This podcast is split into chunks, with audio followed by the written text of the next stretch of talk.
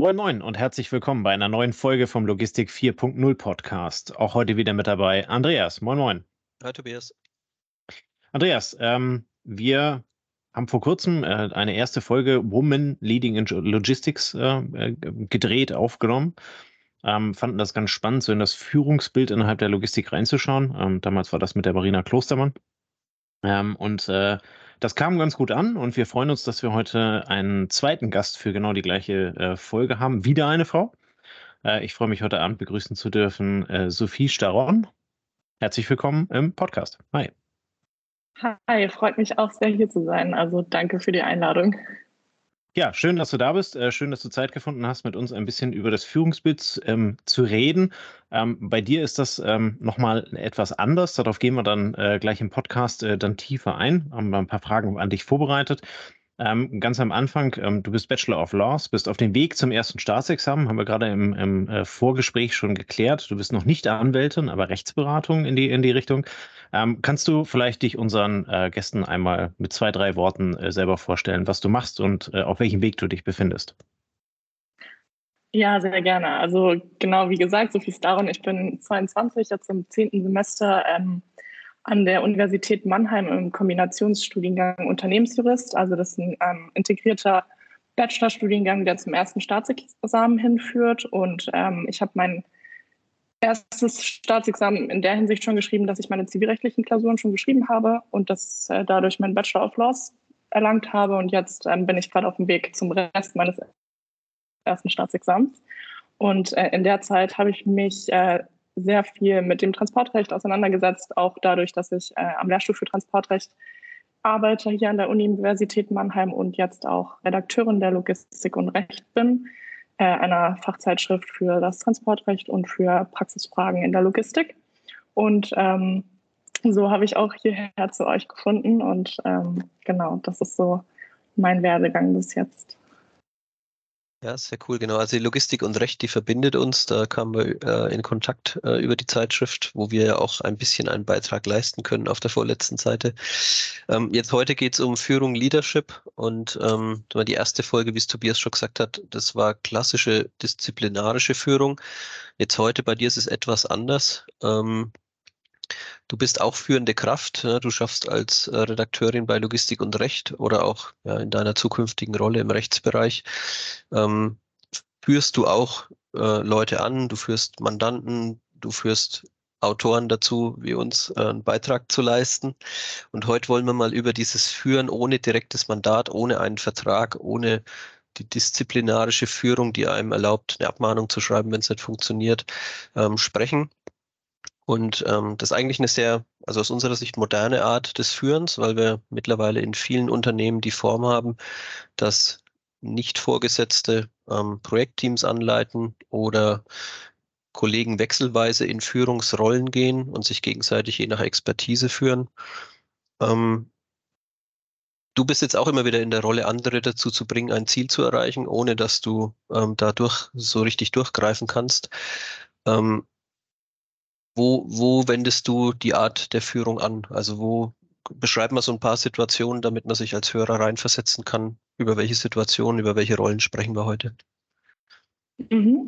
Also ich fand den Aspekt des Projektleiters eigentlich ganz gut, weil ich mich da in der Führung auch sehr sehe, weil mein ganzes Leben besteht gefühlt aus kleineren Projekten. Also die Logistik und Recht ist eins dieser Projekte, wo ich eben als äh, Redakteurin mich um die Autoren kümmere, um das Lektorat. Also es ist ähm, viel so, wie du sagst, keine Führung so mit direktem Mandat. Hier ist keine Hierarchie. Wir arbeiten viel im Team. Aber dennoch muss man ja die Leute dazu bringen, irgendwie was zu erreichen. Und äh, auf professioneller Ebene sehe ich mich eher so als Unterstützer und äh, so als äh, helfende Kraft und äh, auch so im universitären Leben, ich meine, da befinde ich mich ja auch mittendrin, merke ich das immer wieder. Das merkt man an Lerngruppen zum Beispiel, so speziell in meinem Bereich, dass ähm, Führung immer auch ein ganz wechselseitiges Spiel, weil man halt merkt, mal ist die eine Person mehr Führungskraft, mal ist die andere Person mehr Führungskraft. Es ist so ein bisschen so ein fließender Übergang und jeder versucht so innerhalb seiner Kapazitäten jedem irgendwie auf die Sprünge zu helfen und weiterzuhelfen. Und äh, so lebe ich Führung so in meinem Leben momentan und ähm, das ist auch die Art und Weise, wie ich Führung sehr angenehm finde, weil es sich eben fließend, je nachdem, wer gerade die meisten Kapazitäten hat, äh, auslebt und weniger auf so starren äh, Konstrukten basierend. Genau. Ja, es erlaubt, es erlaubt ja auch eine Anpassung. Also wir wollen heute diese Art der Führung mal ähnlich zerlegen, wie wir es in der letzten Folge gemacht haben mit der klassischen Führung, in, aus verschiedenen Blickwinkeln auf das Thema gucken. Ähm, beim gewöhnlichen Führungsverständnis hatten wir das letzte Mal schon ähm, gesagt, ja, die klassischen hierarchischen Strukturen. Hier ist es jetzt ähm, ebenso, wir nutzen jetzt dieses Multilayer ähm, Leadership Framework und schauen uns mal deine gelebte Art der Führung an. Ähm, wir starten mal so mit Persönlichkeitsmerkmalen. Ähm, English Traits. Ähm, welche Persönlichkeitsmerkmale muss denn jemand, der diese Führungsrolle, wie du sie beschrieben hast, ähm, mitbringen, damit es dann funktioniert, damit die Menschen das akzeptieren, ähm, damit sie, damit, damit du sie zum Ziel bringst? Was, was würdest du da anführen? Also ich muss sagen, vor allem in der Hinsicht fängt Führung definitiv bei einem selbst an. Also die erste Charaktereigenschaft, die mir so eingefallen ist, wäre Eigenverantwortlichkeit und Selbstständigkeit. Weil nur wenn man selber auch seinen Aufgaben bewusst ist, kann man auch anderen Leuten irgendwie Aufgaben zuteilen oder Aufgaben verteilen. Weil nur das macht so den Kern der, der Sache aus. Wenn man seine eigene Aufgabe nicht macht, warum sollten andere einem irgendwie zuhören oder folgen? Ähm, aber auch ähm, vor allem in diesem Führen ohne Mandat, finde ich, kommt die Empathie sehr stark zum Tragen, weil man sich eben in andere Leute reinversetzen muss, in die Art und Weise, wie sie arbeiten, in die Art und Weise, wie sie denken und fühlen und wie sie sich von Tag zu Tag irgendwie in die Aufgabe reinversetzen. Und ich meine, man merkt das auch an sich selber, deswegen Führung fängt bei einem selber an. Ähm, wenn man selber versteht, wie man handelt, dann versteht man auch besser, wie andere handeln. Und dann kann man, glaube ich, ein Team auch besser zum Erfolg führen oder eben Arbeiten strukturierter angehen und Ziele besser verfolgen.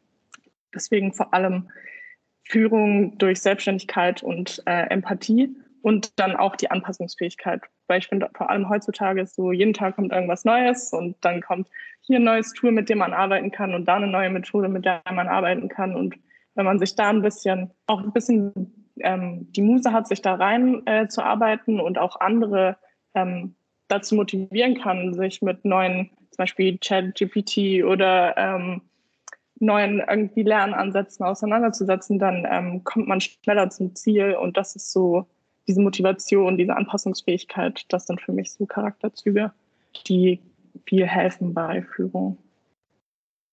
Sind das denn ähm, deiner Meinung nach Charakterzüge, die jemand haben muss oder ähm, Züge, die man im, im, im Laufe dessen dann äh, erlernen kann? Also ist das etwas, was von Anfang an da sein muss und keine Ahnung, Gott gegeben ist? Ähm, oder ist es auch Aufgabe dieser Führung, sich da halt eben dann weiterzuentwickeln? Mm, ich finde vor allem so bei Selbstständigkeit und Empathie ist es schon etwas, was da sein muss. Also äh, klar, Selbstständigkeit kann man auch irgendwo lernen, aber ich im, auch in meinem persönlichen Umfeld, man, man merkt schon Nuancen äh, in Eigenverantwortlichkeit und Proaktivität, so was Arbeit angeht oder was Aufgaben angeht. Ähm, Anpassungsfähigkeit ist vielleicht auch ähm, generationsabhängig. Ich, also würde ich jetzt behaupten, weil vor allem so äh, in meiner Generation und jünger ähm, die Welt sich ja immer schneller dreht und man immer schneller irgendwie mitkommen muss. Ähm, ich glaube schon, dass es Sachen sind, die man immer noch lernen kann, aber ich glaube auch, dass es Eigenschaften sind, die oder zumindest Charakterzüge, die von Anfang an irgendwie auch mitgegeben werden mussten. Ähm, und dass da vielleicht ähm, aus so einem Grundgerüst stehen muss, dass eine, die eine Person zu einer sehr, sehr guten Führungskraft macht. Also jetzt mal äh, ähm, überspitzt gesagt. Aber ähm, so von Charakterzügen, die da sind, würde ich die schon als äh, eher gegeben betrachten und weniger als äh, erlernfähig. Das sind so ein bisschen Charakterzüge, die auch selbstverstärkend sind, ne? kann man sagen. Also wenn ich, wenn ich vorlebe, ähm, wie die Organisation sein sollte, wie das Rollenzusammenspiel sein sollte, dann fällt es leichter, dass, dass andere das nachahmen. Ne? Also das, ich, ich glaube, vor einiger Zeit hatte ich mich mal mit beschäftigt und dann war mal so eine Gruppe von sieben Leuten und dann war die Frage, wer von euch hat denn kleinere Geschwister? Und dann ging die Hand bei relativ vielen hoch, weil man schon relativ früh in seinem Familienleben oder es, es kann auch ein Einzelkind sein, was halt sehr selbstständig sein musste, aber man hat Situationen durchlebt, wo man sehr früh in eine führende Rolle gekommen ist, ohne es vielleicht bewusst äh, wahrgenommen zu haben. Und äh, mhm. äh, was ich da auch immer spannend finde, ist so ähm, das Bild verglichen mit dem Flugzeug. Ne? Wenn, wenn, die, wenn die Sauerstoffmasken runterkommen, kümmere dich erst um dich selbst, was du vorhin beschrieben hast, mit du musst dich selber auch gut organisieren können. Ähm, kümmere dich erst um die Eigenorganisation und darauf aufbauend kannst du dann für mehr Leute sorgen. Aber das ist dann in deiner Rolle ja auch so gegeben eigentlich, ne? Ja, genau. Also man kann eben nur die Sauerstoffmaske aufsetzen, wenn man selber weiß, wie man die Sauerstoffmaske aufsetzt, sage ich mal. Und deswegen äh, ist es schon also so eine Grundvoraussetzung, denke ich mal. Aber dann eben ist es auch äh, die Maßnahme, dass man eben anderen auch hilft und ähm, das ist halt immer, sind immer zwei Schritte, die man gehen muss. Deswegen, ja. Ja. Du hast jetzt schon den, den zweiten Punkt berührt. Ähm, Skills, ähm, Expertise, die man lernen kann, also methodische Methoden, die man lernen kann, Social Skills. Ähm, was ist da aus deiner Sicht wichtig? Ähm, also zum Beispiel, ja, ich, ich wiederhole das gern, wenn jetzt ein Hörer die andere Folge noch nicht gehört hat. Ähm, ich gehe auf eine Schulung, um mir Projektmanagement-Skills anzueignen oder die neueste Scrum-Methodik mir mal anzugucken, ob die für mich passt. Ähm, das sind so Sachen, die man, die fast jeder sich aneignen kann auf gewisse Art und Weisen. Was ist aus deiner Sicht da wichtig? Welche, welche Skills sollte man drauf haben? Ich habe die Skills, also Expertise, Methodical und ähm, Social Skills für mich so ein bisschen selber in Rangverhältnis gebracht. Und ich habe also auf niedrigster Ebene, sage ich mal, steht für mich tatsächlich die Expertise, weil ich mir gedacht habe, okay, wir leben in einer sehr digitalisierten Welt. Also googeln kann man alles und ähm, irgendwie ist jede Information verfügbar. Ich merke das ja auch in meinem Studium, in meinem Alltag. So, wenn ich was nicht weiß, dann gebe ich es halt in Google ein. Und dann komme ich halt direkt auch schon auf die zweite Ebene, und zwar so die Methodical Skills. Die Frage ist halt, wie googelt man richtig? Also man muss sich auch schon ein bisschen bewusst machen, welches ist die beste Methode, um zum Ziel zu kommen. Und diese Skills kann man lernen und da kann man eben Schulungen machen und man kann sich äh, Wissen dazu aneignen und dann ähm, kann man diese Skills auch auf jeden Fall auch verbessern und sie so in den eigenen Lebensalltag integrieren. Und äh, das Wichtigste ist für mich tatsächlich auch in meiner Rolle so die Social Skills, weil es eben vor allem zum Beispiel, wenn ich jetzt auf die Logistik und Recht gehe, so der Umgang mit den Menschen. Es sind viele verschiedene Menschen, es sind Menschen unterschiedlicher Abstammung, es sind Menschen unterschiedlicher Arbeitsbereiche. Ähm, und mit also jeder Mensch bringt eine eigene Nuance mit und mit jedem Mensch äh, interagiert man anders und mit dem einen telefoniert man mehr, mit dem anderen schreibt man mehr. Ähm, und da muss man auch einfach immer so die, die richtigen Töne treffen und auch einfach verstehen, ähm, wie die Situation sich gerade verhält.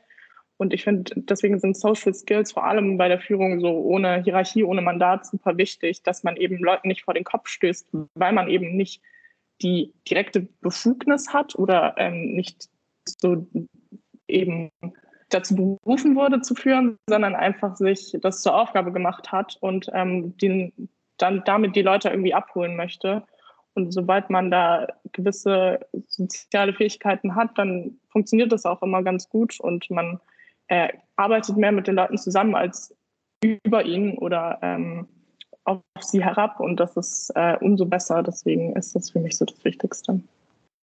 Du, du, zeigst ja mit der Art und Weise, also wenn du diese Art der Kommunikation spiegelst, zeigst du ja auch irgendwo, dass du auf Augenhöhe bist. Ne? Und das kann ich mir bei dir schon, also Logistik und Recht, ne? die Zeitschrift verbindet ja, sag mal, die hemdsärmlichen Logistiker wie uns zusammen mit Professoren oder Doktoren äh, des Rechtsbereichs, äh, die durchaus wahrscheinlich ähm, ja, die du, also Logistiker stößt du anders vor den Kopf als, als die anderen Kollegen. Ne? Ähm, und das eine mag auf den einen perfekt passen und auf den anderen verstörend wirken. Äh, da reicht bei uns vielleicht die Ansprache mit sehr geehrter. Ja? Und dann denken wir schon, Hä, was ist denn das? ja, okay. Ja, ja, das okay. stimmt auf jeden Fall.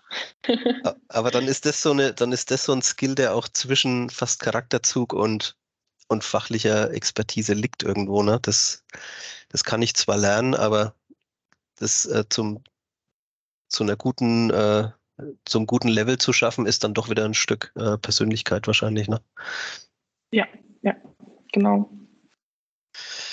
Okay, ähm, hüpfen wir weiter zum nächsten Punkt. Ähm, es geht so um dieses Thema, ist es, was wir tun, relationship bezogen, also auf die Beziehung zwischen den Menschen oder task-orientiert. Ich erstelle dir eine To-Do-Liste und du hakst fünf Punkte ab. Und wenn du das tust, dann ist es gut, dann, äh, dann hast du dein Soll erfüllt. Ähm, wie, wie nimmst du die zwei, sage ich mal, äh, ja, Richtungen wahr bei dir in der Arbeit? Ähm, tatsächlich, To-Do-Liste ist ein gutes Stichwort. Äh, ich persönlich arbeite super viel mit To-Do-Listen. Ähm, wir jetzt in der Redaktion von der Logistik und Recht auch. Also wir haben auch unsere Tasks, die wir abarbeiten müssen, damit wir eben äh, on track bleiben. Aber tatsächlich, ähm, und das hat man ja auch bis jetzt so von mir rausgehört, ähm, muss es zwischenmenschlich auch einfach passen. Ähm, ich finde nur, dass so Relationship versus Task nicht so eine richtig eindimensionale Antwort ist, weil die Sachen, also die beiden Aspekte sich sehr schnell bedingen können. Und ich habe auch erst letztens, ähm, als ich so auch die Fragen durchgegangen bin, äh, mit jemandem darüber gesprochen, wie sich so das Verhältnis zum Vorgesetzten auch im Job verändert, äh, weil er zu mir meinte, ähm, dass sich sein Vorgesetzter am Anfang sehr kühl und äh, sehr, sehr task-orientated äh, gezeigt hat und dann so im Laufe des Arbeitsverhältnisses sich das so entwickelt hat, dass die dann auch anfangen, angefangen haben, so zu scherzen und sich ein bisschen mehr zu vertrauen. Und äh, deswegen glaube ich, dass so, dass es auch einen sehr transformativen Prozess zwischen Task und Relationship geben kann. Ich persönlich arbeite auch als, äh, als Rolle so in der Log Air viel an Beziehungen, einfach weil man dann dieses, äh, diese Brücke schlägt zwischen ich habe jetzt eine Aufgabe für dich und ähm, ich würde gerne, dass du die für mich erledigst, ähm, ohne zu sagen, okay, hier ist die To-Do-Liste, tick, tick, tick. Ähm, es, ist, es ist ein Tanz. Es ist immer ein Schritt vor, ein Schritt zurück. Man muss gucken, ähm, aber vermutlich in meinem Fall eher relationship-oriented.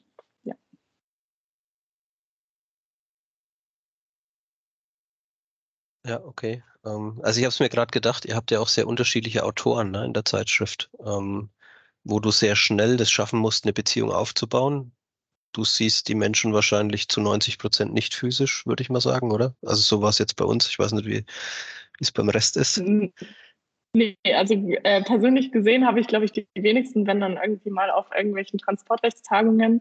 Ähm, aber wahrscheinlich war ich da in der Rolle der äh, Redaktion auch noch nicht da. Deswegen ähm, ist die, ist, es ist alles sehr ähm, textbasiert und telefonbasiert, also Stimme und Text und dann ähm, muss man darüber versuchen, ähm, Beziehungen aufzubauen und äh, Aufgaben zu übermitteln, ohne irgendwie Menschen vor den Kopf zu stoßen. Und äh, da ist es besser, wenn man zuerst eine Beziehung ansetzt und äh, versucht, verständnisvoll und ähm, und einsichtig irgendwie und zu sein und dann ähm, erst die Aufgabe übermittelt, weil wir ja auch eben, äh, also wir kriegen ja nicht nur Texte, wir wollen ja auch Texte. So, das ist ja immer ein Geben und Nehmen und deswegen ähm, setzt man da schon eher auch an der Beziehung an und dann kommt der Rest meistens auch von selbst. Ja. Ähm, also wenn ich es richtig verstehe, dann, dann ist halt eben bei dir diese Beziehungsebene vor der fachlichen Ebene. Das heißt also, ich brauche erst eine Beziehung, bevor ich die fachliche Ebene, die vorher logischerweise da sein muss, aber bevor ich die dann halt eben zu einem starken Bündnis äh, transformieren kann, nennen wir das mal so etwas hochgestochen. Ähm, im, im, Im Zuge jeder Tätigkeit, die wir tun, ob sie jetzt kurz oder lang ist, ähm, lernen wir irgendwie aus Fehlern. Wir, also du lernst äh, vielleicht irgendjemanden äh, kennt, der einen Text für euch äh, äh, schreiben soll, dann ist es also nicht der Stil ähm, äh, oder weiß es nicht was, äh, irgendwas kommt dabei halt eben nicht so ähm, dabei rum. Ähm, du lernst etwas daraus, du, du adaptierst ähm, für das nächste Mal ähm, und, und äh, gewinnst halt eben am Ende dann die Erkenntnisse daraus. Ähm, Frage an dich, was gehört bei dir persönlich zu den besten Momenten und natürlich auch zu den schlechtesten Erfahrungen, wenn du über dieses Thema Leadership oder wie wir es hier jetzt genannt haben, dann Führung ohne Mandat äh, drüber nachdenkst in deiner Vergangenheit? Tatsächlich, ähm, wenn man da wieder an dem Punkt Beziehung ansetzt, äh, habe ich da drin auch meine schlechtesten Erfahrungen gemacht. Also ich umschreibe das nur so grob, aber ich habe auch schon in Jobsituationen, das war jetzt auch nicht im Rahmen der Logistik und Recht, ähm, die Beziehung vor, vor die Aufgabe gestellt, weil ich eben mit den Personen schon im Vorhinein sehr gut auskam und mir dachte, okay, dann ähm, wird die Arbeit ja ähnlich. Und das, so hat es sich nicht herausgestellt und dann ist es viel schwieriger, ähm, nochmal so eine Ebene der Professionalität aufzubauen, wenn man schon ein sehr gutes persönliches Verhältnis hatte, beziehungsweise bedingt sich das dann ganz schnell ins Negative. Ähm, deswegen, vor allem bei der Logistik und Recht, wir, wir sind uns ja alle immer bewusst, wenn wir ähm, Autoren ähm, akquirieren, dass das auch Menschen sind, die super viel Expertise haben. Also da gehe ich auch schon von der eigenen Task Orientation der Person auch aus, weshalb es für mich einfacher ist, dann ähm, eher auf der Beziehungsebene anzusetzen und zu sagen, okay, ich kenne die Person nicht ähm, und ich will ihnen ein gutes Gefühl vermitteln, dass wir mit der Expertise, die sie haben, auch richtig umgehen und denen der Expertise eine Bühne bieten können.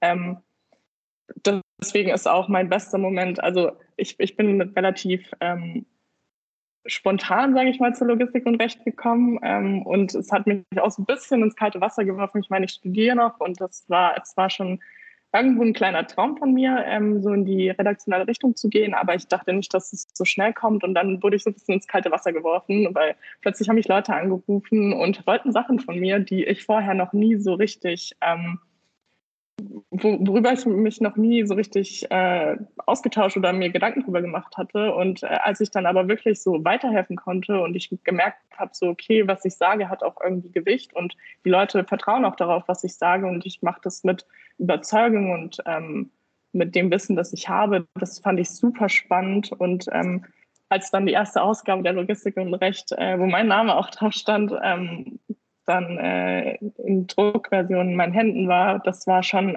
wirklich, da hat sich dann alles so zusammengesetzt, einfach jeder Aspekt, den ich so in, diesen, in dieses Projekt reingesteckt habe. Und ähm, da hat es mir auch gezeigt, okay, was ich mache, ist irgendwie richtig und ähm, führt am Ende zu einem Produkt, wo viele, viele Leute dran gearbeitet haben, die ich vielleicht nicht alle kenne, aber die äh, trotzdem sich irgendwie von mir verstanden und abgeholt gefühlt haben, wenn ich mit ihnen kommuniziert habe. Und äh, so hat, so hat äh, sich mein bester Moment bis jetzt angefühlt. Genau. Eigentlich manchmal ganz typisch, ne? dass man, dass man sich selber ähm, stärker in die Kritik stellt oder sich selbst ähm, kleiner macht, als man eigentlich sein kann, wenn man völlig äh, frei auf eine Sache zugeht, ne? wo du dann ähm, keine Ahnung, wenn du den Vortrag hältst und hast vorher noch nie eingehalten und danach sagt einer, ja, es war, war doch toll, war doch authentisch und so, ne? Und ähm, ja, das stimmt. Das sind so die, die, die Früchte der Führung, die man da vorher reinsteckt, ne? oder der Mühen. Ja. Ähm, jetzt, jetzt waren wir bei dem Thema, ähm, wir schaffen was zusammen, wir kommen zum Ziel. Ähm, nächste Ebene, die wir betrachten, ist ähm, sind zwei Schlagworte wieder. Ähm, transformative Führung, das heißt, ich als Führungskraft habe das eher eine Ziel, die Leute, mit denen ich etwas erreiche, ähm, zu entwickeln, sage ich jetzt mal neutral, zu einer, zu einer besseren Version von sich zu machen, wie auch immer besser jetzt definiert sei. Ähm, oder die andere Seite, das ist jetzt auch nicht wieder so ein ganz deutliches Paar, aber charismatische Führung, die ja eher betont, dass eine Führungskraft leuchtet und strahlt und zwar so hell und toll und schön, dass man ihr am liebsten hinterherläuft. Ähm, also das eine hebt den Menschen empor, der geführt wird, und das andere stellt die Führungskraft auf einen, auf einen leuchtenden Thron. Ähm, hast du zu den zwei, sage ich mal, ähm, ja, Ansichten eine Meinung? wie spielt es bei dir eine Rolle? Spielt es eine Rolle überhaupt? Ich würde sagen, es spielt schon eine Rolle. Also ähm, auch in meinem persönlichen Umfeld gibt es sehr viele charismatische Persönlichkeiten, sei es äh, Kommilitonen, sei es äh, Kollegen, sei es Professoren. Ähm, ich finde, Charisma muss man immer so ein bisschen kritisch betrachten. Ich hatte, als ich mir da so Gedanken drüber gemacht habe, habe ich so gemerkt, okay, es gibt ja zwei Arten von Charisma. Es gibt so den, ich würde es jetzt mal in Bildern beschreiben, den Leuchtturm und das Feuerwerk. Und wenn man einem Feuerwerk hinterherläuft, dann äh, ist so der Einfluss, den dieses Feuerwerk hat, zwar kurz und irgendwie schön und irgendwie sehr erleuchtend, ähm, aber auch nicht so nachhaltig. Und ich finde, wenn man sich auf Charisma fokussieren würde, dann muss es schon eher als, muss die, die Führungspersönlichkeit schon eher als Leuchtturm gesehen werden. Also sie zieht Leute an und äh, führt Leute aber auch wieder weg. Also man möchte ja auch nicht, dass, also ich finde dieses Hinterherlaufen ist so ähm, ein schwieriger Begriff, weil man möchte ja am Ende, dass die Person die Arbeit von sich macht und äh, nicht, dass man nicht immer dabei stehen muss, sage ich auch. Ähm, und da geht es für mich ta tatsächlich fast in diese transformative Führung äh, einher. Also ich glaube, es ist wichtig, dass man ähm, zwar einen Ankerpunkt setzt, vielleicht durch sein Auftreten, vielleicht durch ähm, sein, seine Ausstrahlung, durch das Selbstbewusstsein, vor allem Selbstbewusstsein.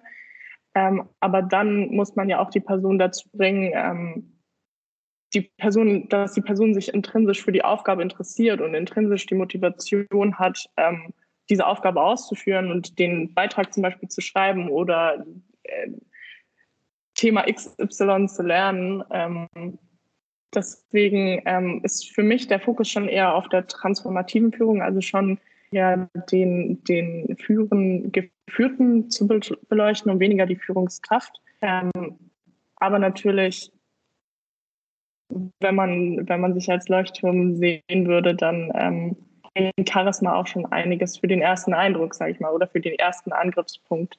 Ja. Ja, der, der Zugang ist dann leichter, ne? Also dann fällt der Anfang halt leichter, ähm, wenn man da überzeugt, sage ich jetzt mal. Und das ja, da beschreibst du eigentlich ganz schön mit dem Feuerwerk. Es gibt ja Personen, die dann nach ein, zwei Tagen sehr entzaubert werden. Ähm, weil man gewisse Muster erkennt, die einen am Anfang behandeln wie einen guten Freund, die aber dann irgendwie sich ausleben sozusagen. Und ähm, das Transformative könnte ich mir vorstellen, ist bei dir wahrscheinlich in der Tätigkeit ähm, der Redaktion doch immer wieder vorhanden, oder? Also uns ging es jetzt so, wir sind digitales Medium im Podcast, jetzt tauchen wir auf einmal im Print auf. Jetzt ermöglicht ihr uns im Print zu erscheinen. Ähm, es gibt bestimmt auch Leute, die verfassen den ersten Artikel oder die verfassen den ersten Artikel für das Themenfeld, ähm, wo sie sich dann Richtung Praktika öffnen und auf einmal auf LinkedIn Anfragen bekommen, die sie vorher nicht hatten, wenn sie in ihrem kleinen, ähm, sag ich mal, ähm, äh, Wolkenkuckucksheim gelebt haben, ja, und nur von Rechtsleuten umgeben waren. Müsst, müsste schon so sein, auch teilweise, oder? Ja, ja, auf jeden Fall. Also ich glaube, es sind vor allem auch viele Praktiker, die noch nie ähm, veröffentlicht haben oder wenig veröffentlichen. Und da ist dann auch schon immer die, die transformative Führung so dieses, äh, wir, wir nehmen euch bei der Hand und wenn ihr irgendwelche Fragen habt, schreibt äh, zu eurem Thema was. Ähm, wir geben euch Anmerkungen, wir geben euch Feedback. Das funktioniert immer super, ähm, weil wir eben erstens versuchen auch ein bisschen nicht so wie andere juristische Zeitschriften. Ich meine, da setze ich mich in meinem Studium viel mit auseinander, ähm, so sehr ähm, faktenbasiert und äh, theoretisch zu sein, sondern wir wollen ja auch äh, Zugänge, also die Logistik zugänglich machen für Praktiker und Juristen. Und äh, ich glaube, dass wir da durch eine gute Mischung finden. Aber das natürlich auch immer bedeutet für alle, dass man sich da als Jurist zum Beispiel eher auch mit Praxishinweisen auseinandersetzen muss, als Praktiker eher mit äh, auch tiefergehenden ähm, Ansichten zu dem einen Thema oder ein bisschen äh, einer detaillierteren Auseinandersetzung zu einem Thema ähm, auseinandersetzen muss, wie man es vielleicht im alltäglichen Geschäft machen würde. Und das ist so, wir hatten bis jetzt noch nie Probleme mit, mit Anmerkungen, weil ich glaube, unser Anspruch verstanden wird und die Personen auch so in dem Thema oder hinter dem Thema stehen, dass meistens eine vertiefte oder auch vereinfachte Auseinandersetzung hier gerade so Nuancen von den Themen eröffnet, die man, über die man vielleicht selber noch nicht nachgedacht hat, wenn man so in seinem eigenen Metier unterwegs ist. Und deswegen ähm, finde ich schon, dass man da auch die transformative Führung drin sehen kann, ja.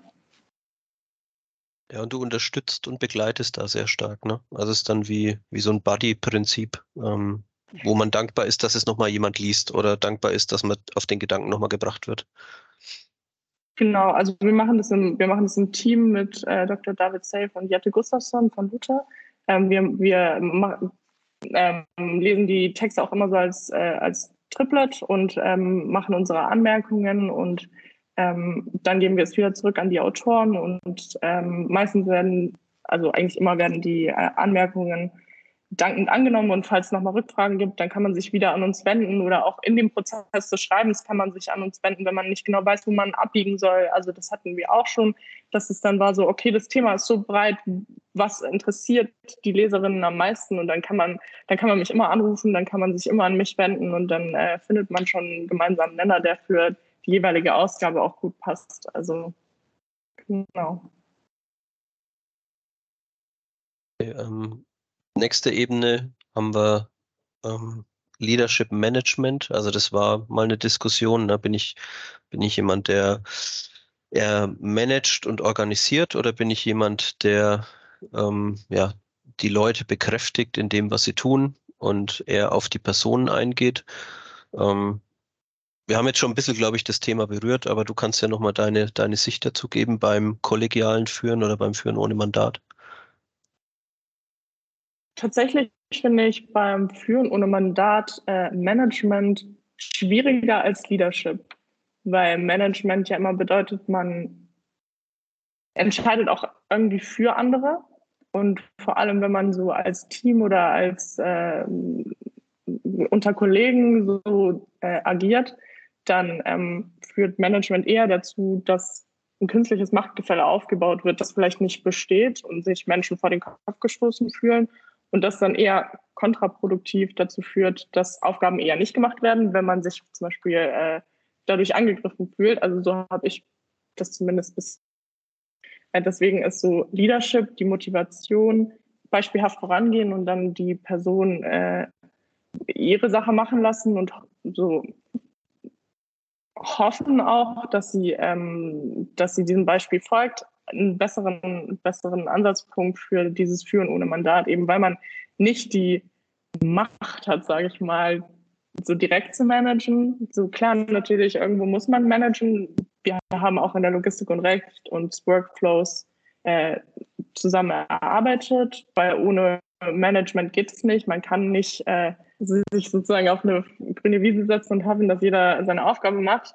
Ähm, aber das muss so ein bisschen ähm, integriert sein in, in Motivation und jeder muss eben auch Spaß an der Aufgabe haben, die einem zugeteilt wird. Also nicht jeder muss ja die gleiche Aufgabe machen. Also man, ich, wenn ich da jetzt gerade so drüber nachdenke, so ganz auf der ganz kleinen Ebene, wenn man so in der Schule mal dran gedacht hat, so einer hat mal die Zeit gemanagt, der andere hat irgendwie moderiert die Gruppenarbeit und äh, so, ähm, wenn jeder irgendwie sich in seiner Rolle wiederfindet, dann funktioniert Management genauso wie Leadership ähm, für so eine, für eine Gruppe, wo sich aber jeder auf derselben Ebene auch irgendwo sieht, ähm, funktioniert Leadership, denke ich, besser. Ich glaube, bei Management ist das Thema so auch Kontrolle, ne? Zum falschen Moment zu kontrollieren, ist total zerstörend. Und, ähm, und Leadership unterstellt, du hast gesagt hoffen, ne? Ich man, manche sagen Vertrauen, ähm, ist dann die Basis, ähm, dass man das Gute unterstellt und dann kann man ja auch mal kontrollieren, ohne dass man es sehr offensiv macht. Ja. Oder es eher, wie du sagst, als Arbeitsteilung sieht, so nach dem Motto Fußballmannschaft, es gibt einen Verteidiger, der hat mich gerettet, weil ich wurde überrannt. Ne, und dann hat jemand anders für mich, ist mal eingesprungen und nochmal reingekrätscht. Okay. Ähm, Nächste Ebene, das geht so in die Richtung ähm, ethisches Verständnis, ähm, Schlagwort so klare Vorgabe gegen Servant Leadership. Also Servant Leadership heißt ja das dienende Führen. Ähm, damit verbunden hatten wir beim letzten Gespräch auch authentisches Führen. Ähm, Gibt es da noch Gedanken, ergänzende Gedanken von dir dazu? Ja, also vor allem so dieses Servant Leadership so gutes Zuhören, gutes Kommunizieren nicht zu projizieren. Also da auch eben, da spielt es auch in dieses Authentic Leadership mit rein. Also wenn du weißt, wer du bist und wenn du dich in deinem Arbeitsumfeld oder wenn du in deinem Arbeitsumfeld du selber sein kannst, ähm, projiziert man weniger, weniger auf andere und schafft eben so, so einen Raum, wo sich andere auch eher an dich wenden und du dich eher an andere wenden kannst. Und mir persönlich ist so Kommunikation super wichtig, selbst wenn es klare Aufgaben gibt und wenn ähm, Dinge gemacht werden müssen. Klare Vorgaben bringen viel, wenn es vor allem schnell gehen muss, finde ich.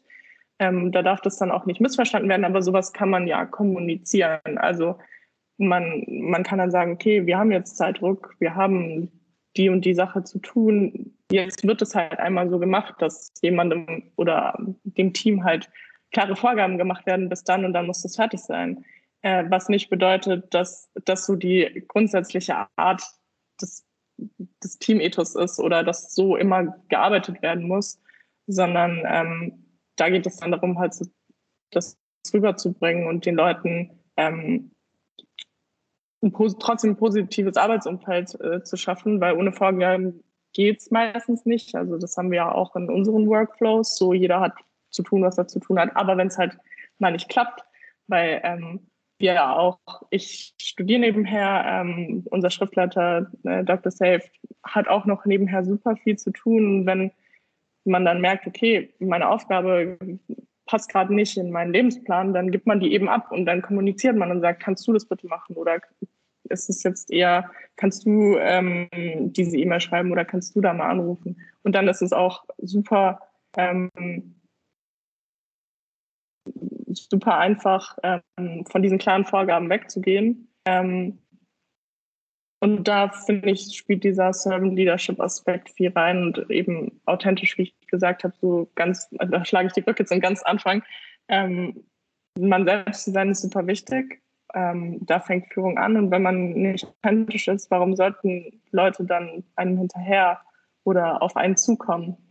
Man, das würde man ja ähm, intuitiv nicht machen, ähm, wenn man schon merkt, okay, die Person spielt hier eine Rolle. Ähm, warum sollte ich mich der anvertrauen oder mit der meinen, meinen Wissensstand oder meine Expertise teilen? Und ähm, wenn man aber schon da ansetzt und sagt, ich bin authentisch, ich weiß, wer ich bin und ich ähm, so kann dir da, kann dir da weiterhelfen mit allem, was du hast, dann ist Authentizität so das A und O. Ja, und du, du, also wie du es jetzt beschrieben hast, erklärst du es, wenn du es ändern würdest, ne? Also wenn du sagst, hey, wir haben jetzt, Freitag ist Deadline, ich muss jetzt leider den, wir müssen den Ton und wir müssen äh, die, die Verbindlichkeit etwas erhöhen, ähm, kannst du liefern oder nicht, geh offen damit um. Ähm, schaffst du das oder brauchen wir andere oder muss der Artikel ein, wahrscheinlich bei euch ein, ein, ein, äh, eine Ausgabe nach hinten geschoben werden, weil es jetzt nicht klappt, ne, weil andere Sachen dazwischen kamen? Dann überbrückt man das eigentlich mit Transparenz und Offenheit wahrscheinlich. Ne? Genau, genau. Also das ist so, das ist so wichtig und äh, äh, also für mich das Wichtigste, weil jeder hat mal irgendwie Engpässe, jeder hat mal was anderes zu tun. Es kann immer was dazwischen kommen. Und dann einfach zu sagen, okay, ich muss es mit dir besprechen, ist besser, als es entweder nicht zu machen oder dann selber daran kaputt zu gehen, wenn man es irgendwie machen will, aber irgendwie nicht kann. Also man findet da ja immer einen Kompromiss und bei jedem ist manchmal was los. Deswegen ähm, ist das für mich ein sehr, sehr wichtiger Aspekt bei Führung.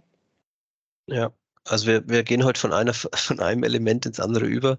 Das nächste wäre Vertrauen, Vertrauen, Trust gegen Kontrolle und ähm, ja, eine eiserne Hand an der Sache zu haben. Und das stelle ich mir bei dir auch also wir, wir erleben es ja mit, weil wir für euch ja diese eine Seite vorbereiten und ihr habt halt eure Vorlaufzeiten Richtung Druckerei und Richtung Verlag. Und äh, ich kann mir vorstellen, dass zwei Monate vor die Ausgabe rausgeht, das noch relativ relaxed ist.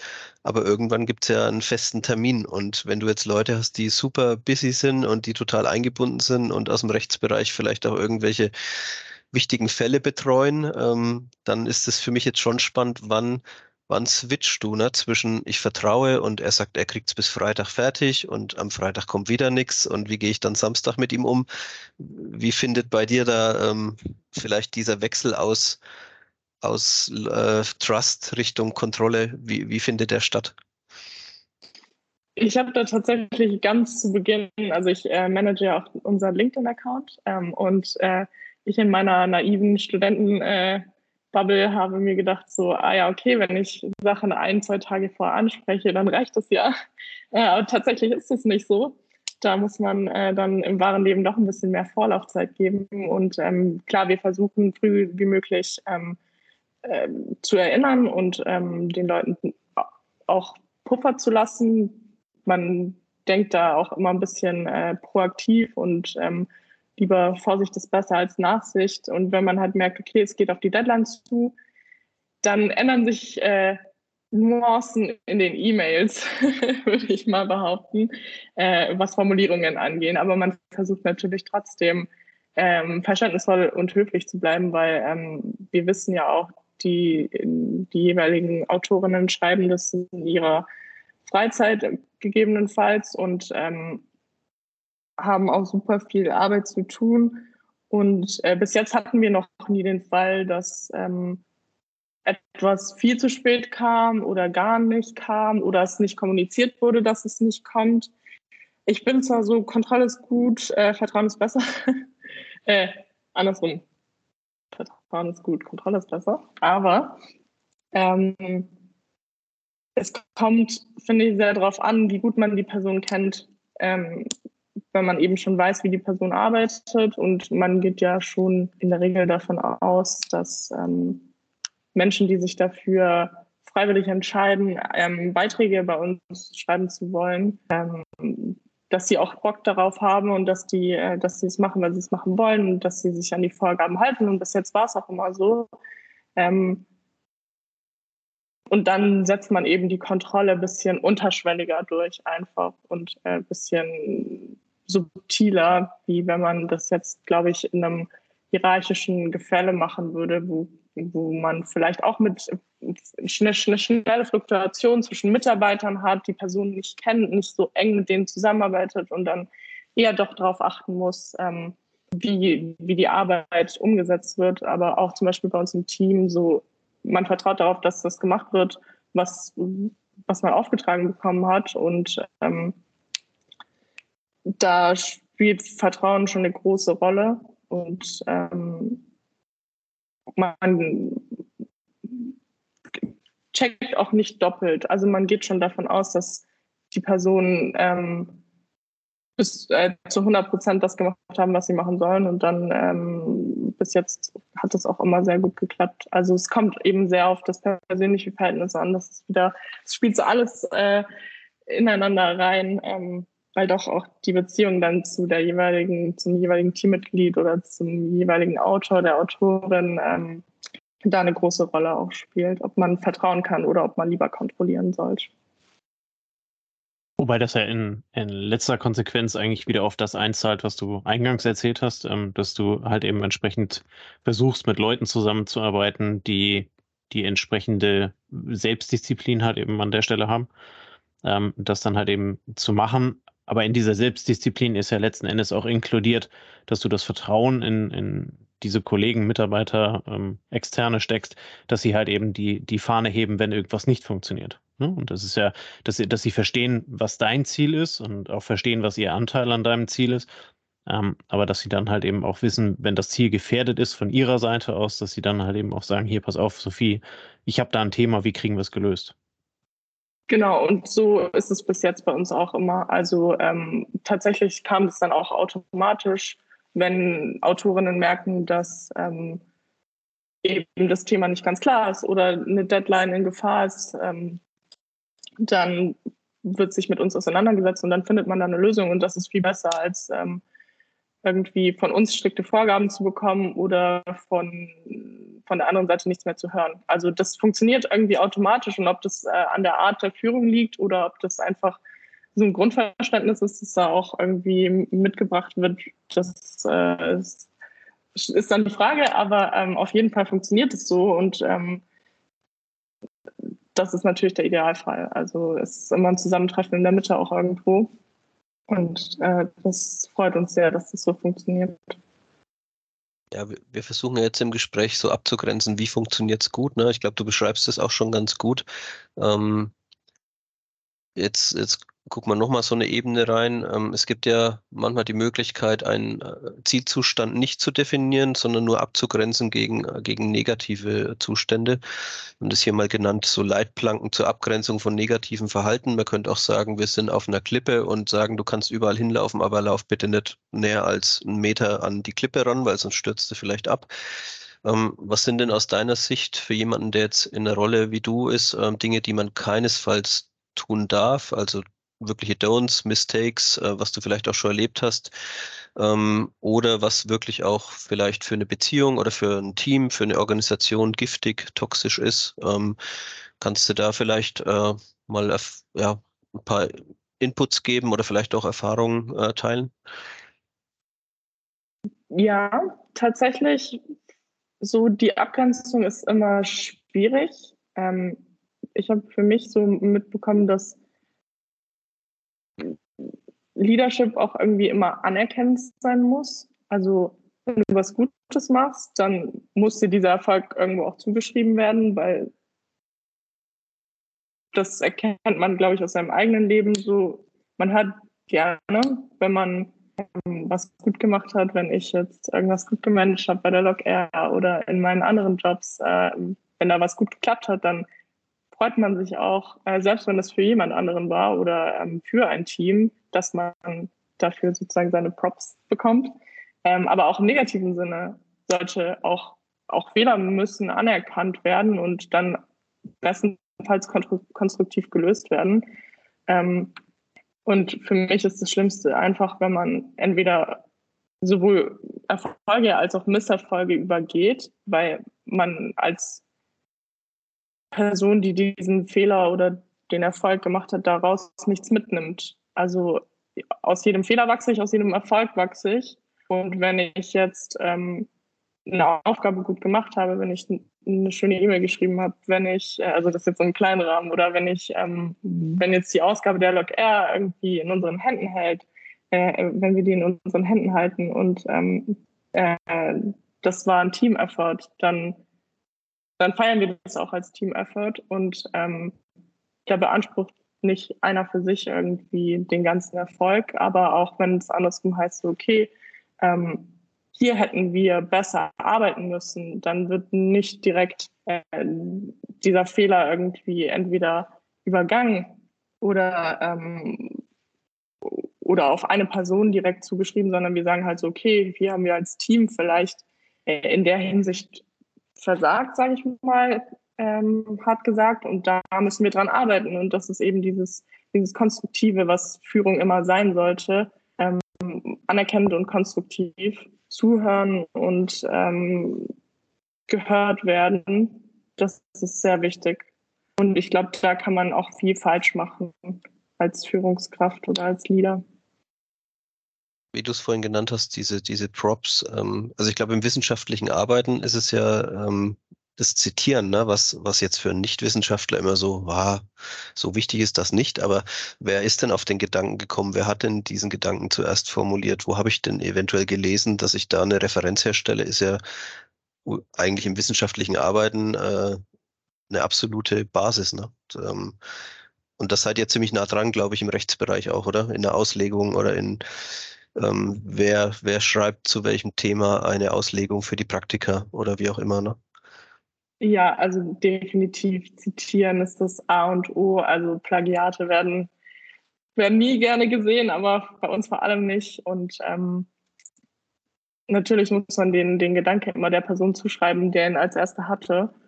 Und so, so sehen wir das äh, in der Log R, so sehen wir das, also so sehe ich das in meinem Studium, so sieht man das, glaube ich, generell in diesen sehr wissenschaftlichen äh, Themenbereichen. Und das ist auch wichtig, eben weil man den Personen eben auch ihren Erfolg zuschreiben muss. Und wenn, wenn das repliziert wird, dann auch nur mit Nennung. Und das ähm, ist genau das, was ich meinte, genau.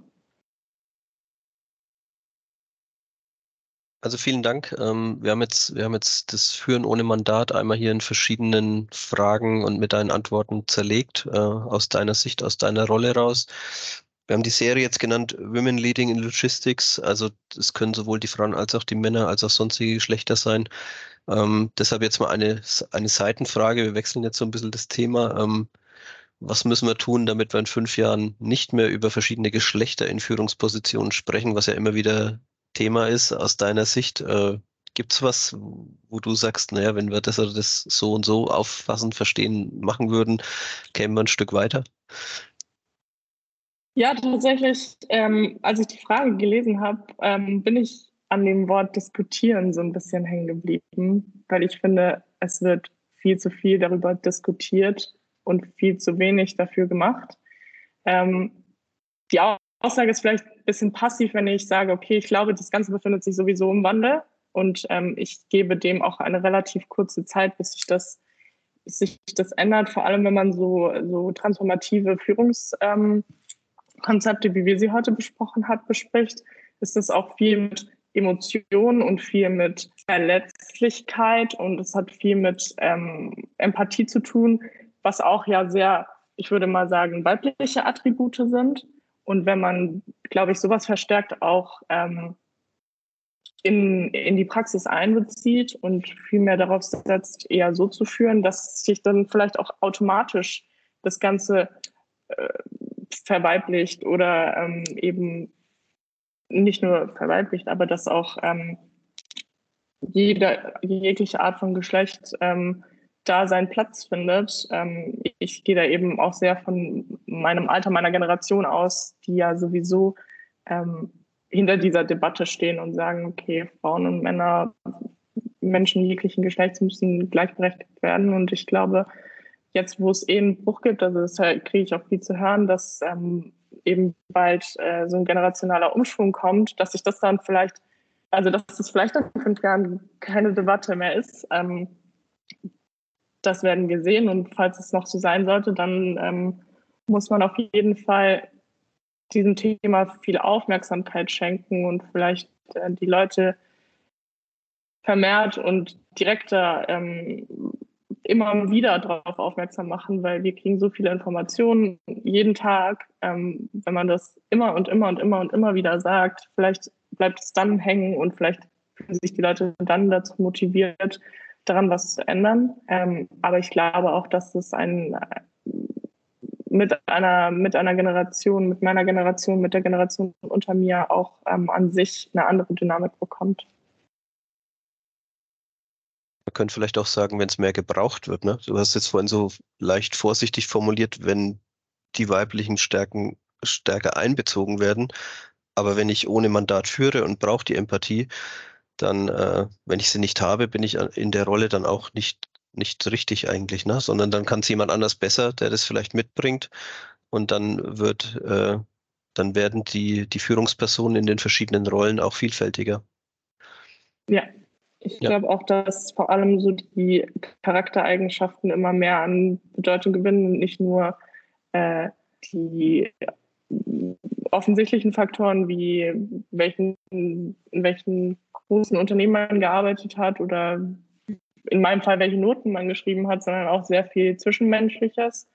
Und wenn man dann aufs Zwischenmenschliche geht und auch die Person, die einstellt oder die Person, die nach der Führungskraft sucht, eben diese Aspekte für die eigene Führung haben möchte, dann wird es vielleicht eher mal ähm, eine Frau oder eine Person anderen Geschlechts und kein Mann oder eben ein Mann, der auch diese Attribute mit sich bringt. Also das, das schließt sich ja gar nicht aus, aber ähm, ich glaube, so, so wird sich das dann auch verändern, ja. Okay, sehr cool. Ähm, jetzt biegen wir aufs Ende ein. Ähm, hast du einen persönlichen Tipp für Kollegen, die sich in einer ähnlichen Rolle befinden wie du. Ähm, kollegiales Führen, Führen ohne Mandat, Führen ohne disziplinarische äh, Durchgriffsmöglichkeit. Was würdest du jemandem mitgeben? Hm, ich würde sagen, plakativ ähm, ist Führung für mich Austausch. So, das hat man ja auch bis jetzt rausgehört, aktiv zuhören und ähm, gemeinsam etwas erarbeiten weniger delegieren und erarbeiten lassen und eben reaktiv zu sein, also zu merken, wann, wann geht die Aufgabe in die eine Richtung, wann geht in die andere Richtung, wo muss ich mehr eingreifen, ähm, wer braucht gar kein Leadership, sage ich mal, sondern dann kommt es von einem selber. Ähm, und das habe ich vor allem auch so bei der Lok gemerkt, es geht weniger darum, Menschen vorzuschreiben. Also wir schreiben auch nicht direkt die Zeichenanzahl vor, wir geben äh, so, ein, so, eine grobe Zeichenanzahl für die, für die ähm, Beiträge und ähm, wir geben eben den Zeitraum an, bis wann es fertig sein soll. Aber falls es äh, darüber hinaus auch irgendwie noch eine Extension geben braucht, dann geben wir die auch meistens so. Es geht gemeinsam darum, ansprechende Beiträge zu erstellen. Es geht äh, darum, den Menschen das Gefühl zu geben, was, was sie produzieren, wollen andere lesen und wir sind eher so der Vermittler und weniger äh, die, die Instanz, die die Sachen erhält. Und ich glaube, so fühlt sich Führung am richtigsten an, wenn man eben eine, eine Vermittlung zwischen der Person, die ausführt, und dem Ziel, das erreicht werden soll, ist und weniger äh, das Ziel der Person. Ähm, und so, so, so tun wir das, glaube ich, auch bei der LogR, ja. Apropos LogR, ähm, vielleicht magst du noch mal kurz darauf eingehen. Wie, wie bist du dazu gekommen? Was war deine Motivation bei dem Projekt äh, mitzumachen? Du hattest vorhin mal so ein bisschen anklingen lassen. Äh, äh, Sprung ins kalte Wasser äh, war für dich eine, eine mega Entwicklung. Ähm, vielleicht magst du so ein bisschen zur Motivation ähm, dahinter erzählen. Ja, tatsächlich war das äh, super spontan und super witzig, weil ähm, ich mich selber zur Logistik und Recht geführt habe tatsächlich. Also äh, das war auf einer Transportrechtstagung, äh, bin ich auf unseren Schriftleiter Dr. David Safe ähm, zugegangen und meinte so zu ihm, ähm, ja, ich, ich habe gesehen, ihr habt die erste Logistik und Recht rausgebracht und ich habe zu dem Zeitpunkt also auf Freelance-Basis Basis so äh, Lektoratstätigkeiten gemacht und war, wenn ihr meine Hilfe braucht, könnt ihr euch immer melden ähm, weil auch mein ähm, Lehrschulprofessor ähm, Herausgeber der Logistik und Recht ist, dachte ich mir so, ist vielleicht auch äh, in dem Bereich ganz interessant und ähm, da war ich David sehr dankbar. Er hat mich direkt unter seine Fittiche genommen. Ähm, er hat mich direkt als Redakteurin ähm, in die Logistik und Recht eingebunden und hat mir auch wirklich das Vertrauen geschenkt, dass ich das gut mache. Und bis jetzt äh, klappt es ganz gut zwischen uns. Äh, wenn er das hört, hoffe ich, geht es ihm genauso. und ähm, ich bin da auch dem Deutschen Fachverlag sehr dankbar, weil die Logistik und Recht ist tatsächlich so ein Herzensprojekt von mir geworden. Also ich bin super, super stolz, da ein Teil von zu sein. Und ich bin auch, ähm, ja, da spielt dieser Aspekt, ähm, Führung kommt von einem selber und äh, Selbstbewusstsein ist da auch ähm, ein großer Aspekt gewesen. So, ich glaube, hätte ich dieses Bewusstsein nicht gehabt, wäre ich niemals äh, auf äh, David Safe zugegangen und hätte ihn gefragt, da mitzuwirken. Und äh, jetzt bin ich hier und irgendwie hat sich das alles sehr zum äh, Positiven gefügt und es freut mich, freut mich sehr und wir performen gut und es macht super viel Spaß. Ich lerne super viele Leute kennen, ähm, die im Transportbereich äh, unterwegs sind, sowohl Praktiker als Juristen. Also es, äh, hätte ich mir vor einem, vor einem halben Jahr tatsächlich noch nicht erträumt, dass ich jetzt hier sitzen würde oder vor einem Jahr. Also genau. Cool. Also kann man zusammenfassend sagen, als Führungspersönlichkeit hat er dir auch äh, durchaus einen Weg geebnet, um äh, beim Definitiv. heutigen Thema der Folge mal zu bleiben. Definitiv. Also Super. ja. Großartig. Ähm, wir stellen am Ende äh, einer jeden Folge, ähm, wo wir jetzt mittlerweile sind, äh, unserem Gast immer eine obligatorische letzte Frage. Die wollen wir natürlich auch gerne dir stellen. Ähm, welches Buch, welcher Film, Podcast oder anderweitiges Medium ähm, hat in deiner Vergangenheit dich so inspiriert, den Weg so zu gehen, wie du ihn gegangen bist, oder inspiriert auch heute dich, den Weg so zu gehen, wie du ihn gehst? Gibt es da eine Quelle, die du unseren Zuhörern empfehlen kannst?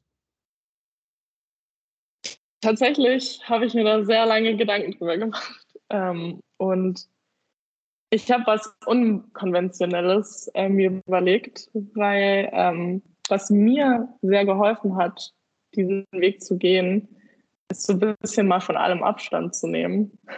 Und deswegen ist mein Medium, das ich heute vorstelle, ähm, die App Forest ähm, oder vergleichbare Apps, die so ein bisschen den Fokus ähm, vom Handy wegnehmen und von Medien generell und einem so ein bisschen die Zeit geben, sich nur auf sich und seine Arbeit zu fokussieren. Das ist so eine App, äh, da kann man Bäume pflanzen ähm, und in der Zeit kann man nicht an sein Handy. Und ich fand das, als ich das zum ersten Mal benutzt habe, habe ich so gemerkt, so, okay, manchmal ist es besser, sich nicht immer ablenken zu lassen, sich auch manchmal nur mit sich selber zu beschäftigen, weil da findet man wirklich zu sich und zu den Aufgaben, die man zu tun hat. Und deswegen ist es heute mal kein direktes Buch oder Podcast oder Film, sondern ähm, heute ist es eher was, äh, um mal ein bisschen abzuschalten von meiner Seite. Okay, super, vielen lieben Dank. Wie gesagt, es gibt bei der Frage kein richtig und kein falsch. Ähm, wir haben schon abweichend dessen, was wir am Eingang dann immer sagen mit Buch, Podcast, Medium und Film, ähm, einfach so eine Orientierung zu geben. Aber ähm, also grundsätzlich äh, haben, haben wir in den vergangenen 180 Folgen auch schon andere Antworten dabei gehabt, äh, analog zu denen, die du gegeben hast. Insofern vielen lieben Dank. Äh, packen wir unten in die Shownotes rein. Äh, packen natürlich auch nochmal äh, den Weg zur Logistik und Recht mit rein. Ähm, wenn ihr die, die, äh, die Folgen einfach mal lesen wollt, äh, die gibt es dann dort. Ähm, wir hatten auch äh, David Safe schon mal im Interview. Ähm, den können wir auch gerne noch unten drin ver äh, verlinken, falls ihr wissen wollt, was die Logistik und Recht ist. Und äh, ja, in dem Sinne bedanken wir uns ganz herzlich für deine Zeit, für alles, was du mitgebracht hast. Ähm, die ja teilweise doch sehr, sehr tiefen Ebenen, in die ihr beide da abgestiegen seid, zu denen du was erzählt hast, äh, wie für dich Führung funktioniert ohne dieses entsprechende Mandat, fand ich sehr spannend. Ähm, mir hat es sehr viel Spaß gemacht, äh, zuzuhören, dir auch die eine oder andere Frage zu stellen. In diesem Sinne, vielen lieben Dank, äh, Sophie, und ähm, ja, auf, auf weiterhin äh, sehr spannende äh, Zeitschriften, die wir oder die ihr bringt, wo wir dann immer die vorletzte Seite noch ein bisschen füllen dürfen. Ja, bisher hat das ja thematisch immer super gepasst.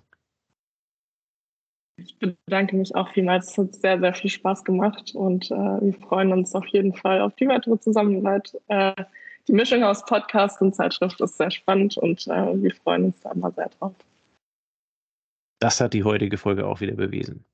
Insofern, liebe Zuhörer, äh, wir hören uns nächste Woche Freitag bei unserem nächsten Podcast wieder. Bis dahin wünschen wir euch ein schönes Wochenende, viel Spaß und bis dann. Ciao, ciao. Das war eine neue Folge des Logistik 4.0 Podcasts.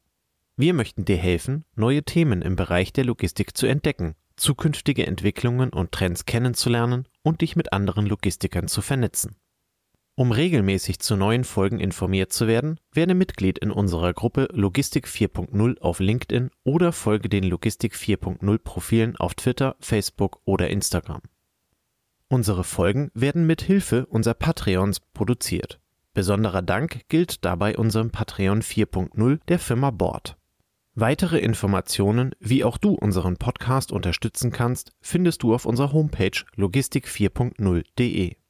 Hast du einen interessanten Themenvorschlag oder möchtest du dich als Interviewgast bewerben, kontaktiere uns per Mail an logistik4.0 at gmail.com.